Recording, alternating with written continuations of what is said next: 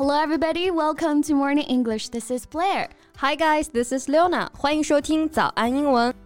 现在的网红类别真的是越来越多了啊！连本就不愁吃喝的富二代，哎，现在也要来分一杯羹了。嗯，the more the better，多多益善嘛。No one would refuse a chance to earn more money。对他们来说，就是多一个割韭菜的机会啊。That's true. The concept of the rich kids born with a silver spoon sometimes does work. 嗯，的确，很多时候会有人为这种富二代人设买单啊。Yes. So in recent years, more and more rich second generations tend to be be an influencer，所以呢，最近几年也越来越多的这种富二代哎来搞这个网红人设了。没错，比如说好利来的二公子罗成、嗯、啊，不知道大家有没有看过他的账号啊？看过、啊，就因为这个呆萌的还比较接地气的这种社恐人设火爆网络了，还。Right, but not everyone can be as successful as him、嗯。比如说啊，富二代网红曹艺文。本想在自家的建筑项目体验打工生活啊，但却因时刻都在显示自己的高贵，翻车啦。Yes, and she even said that it's fine to mix concrete, which made the ordinary workers mad. She should not mock them while showing off her wealth. Right. 其实炫富无可厚非嘛，人家有钱，但是你还要去嘲讽那些普通的打工人，就太过分了。没错，除了财富我们无法攀比啊，嗯、有些富二代还真是没什么真才实学。right. So how about we talk about these rich second generations today. Okay, I love to. 在节目的开始，给大家送一个福利。今天给大家限量送出十个我们早安英文王牌会员课程的七天免费体验权限，两千多节早安英文会员课程以及每天一场的中外教直播课，通通可以无限畅听。体验链接放在我们本期节目的 show notes 里面了，请大家自行领取，先到先得。那其实富二代们的路啊，一早就被家里规划好了的。嗯、学历上呢，去国外镀个金啊，回来在自家产业安排一个岗位就好了。没错，Not only the riches, it seems that studying abroad is much better, but the value of the degree cannot compare with those domestic ones。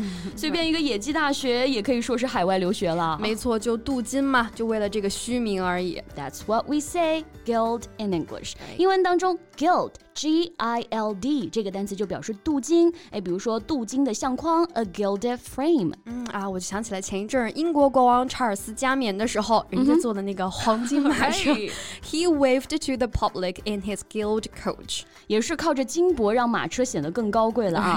And gild can also mean to make something look bright as if covered with gold。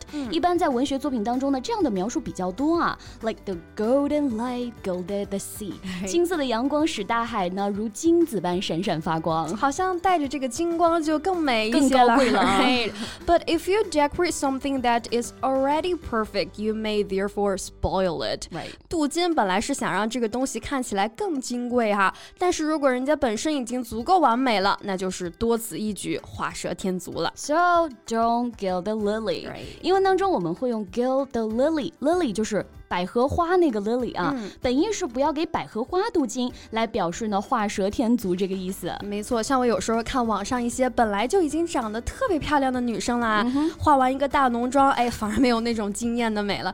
她到底在她脸上做什么？在她美丽的脸上做了啥？Right. So for the beautiful girl to use makeup would be to gild the lily. Exactly. But you can also make something unpleasant more acceptable, maybe by a fake but good excuse. 也可能本就是要把不愉愉快的事情美化的让人容易接受，嗯、那也就是 gild the pill，把药片裹上糖衣的感觉。哎，比如小时候上学的时候，有一些无聊的内容啊，嗯、老师也要绞尽脑汁想一想，哎，放一个相关的电影，那效果可就不一样了。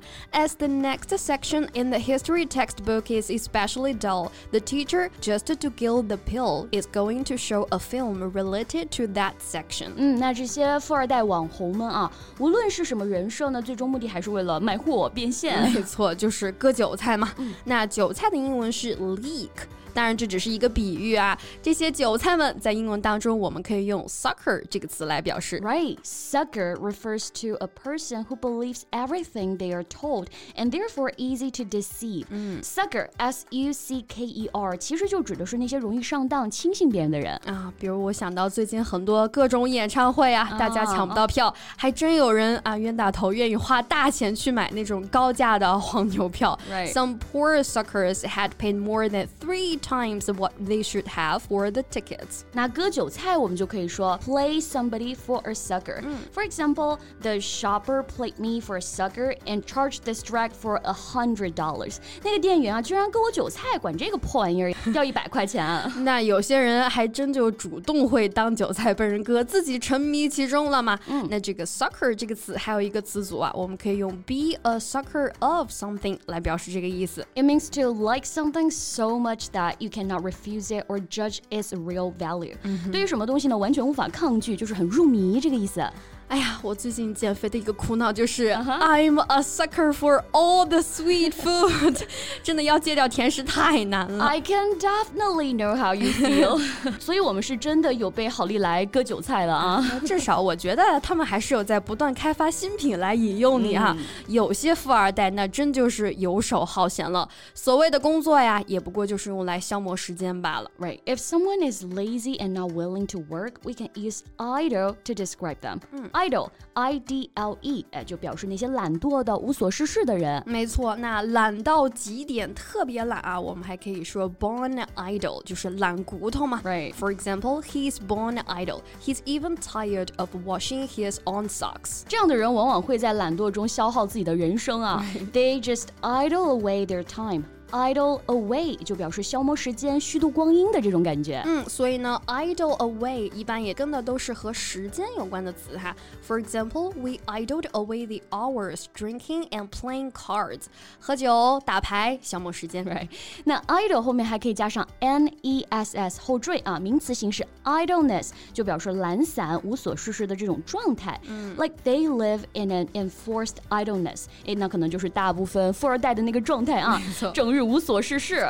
可是啊，人家无所事事，还是有花不完的零花钱。They just need to eat the bread of idleness. So eat the bread of idleness，哎，就是我们说的不劳而获，吃闲饭这个意思。 Right. To be honest, I do not like to eat the bread of idleness. 人还是要干点什么才觉得有意义啊。 Right, and actually, the real rich second generation knows that they have to take use of the good resources to compare with other excellent guys. Right. 也还是会有人觉得说要利 用自己的资源来不断提高自己，才能和更优秀的人去竞争嘛。所以啊，我们普通看客，无论是被割韭菜了，还是了解富人的生活，都不要被这些富二代网红的奢靡给带跑了。 That's right. Okay, that's all about our today's podcast, and welcome to leave your comments. Thanks for listening, and this is Leona. This is Blair. See you next time. Bye. 今天的节目就到这里了。如果节目还听得不过瘾的话，也欢迎加入我们的早安英文会员。成为会员，您就可以无限畅听我们每天一场免费的中外教直播课，以及两千多节原创系统课程了。今天我们限量送出十个七天免费试听权限，试听链接放在我们本期节目的 show notes 里了，请大家自行领取，先到先得。This podcast is from Morning English. 学口语就来早安英文。